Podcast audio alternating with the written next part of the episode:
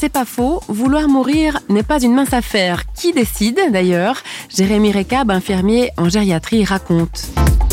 J'ai une image d'une fin de vie d'un homme qui était sec parce qu'il était Alzheimer, qu'il ne mangeait plus et que nous avions discuté avec euh, la famille pour veiller d'abord à son confort plutôt qu'à l'alimentation. Il avait très très peu de morphine, mais il ne semblait pas inconfortable. Et donc, une des filles me dit euh, pourquoi? Il s'en va pas. Je lui dis est-ce que tout le monde est passé?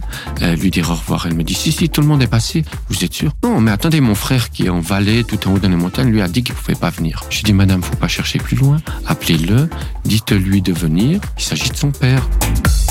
Et puis une demi-heure après, le papa était parti. Dans le dialogue, dans la confiance, des choses incroyables peuvent émerger et des soulagements inattendus aussi peuvent s'opérer.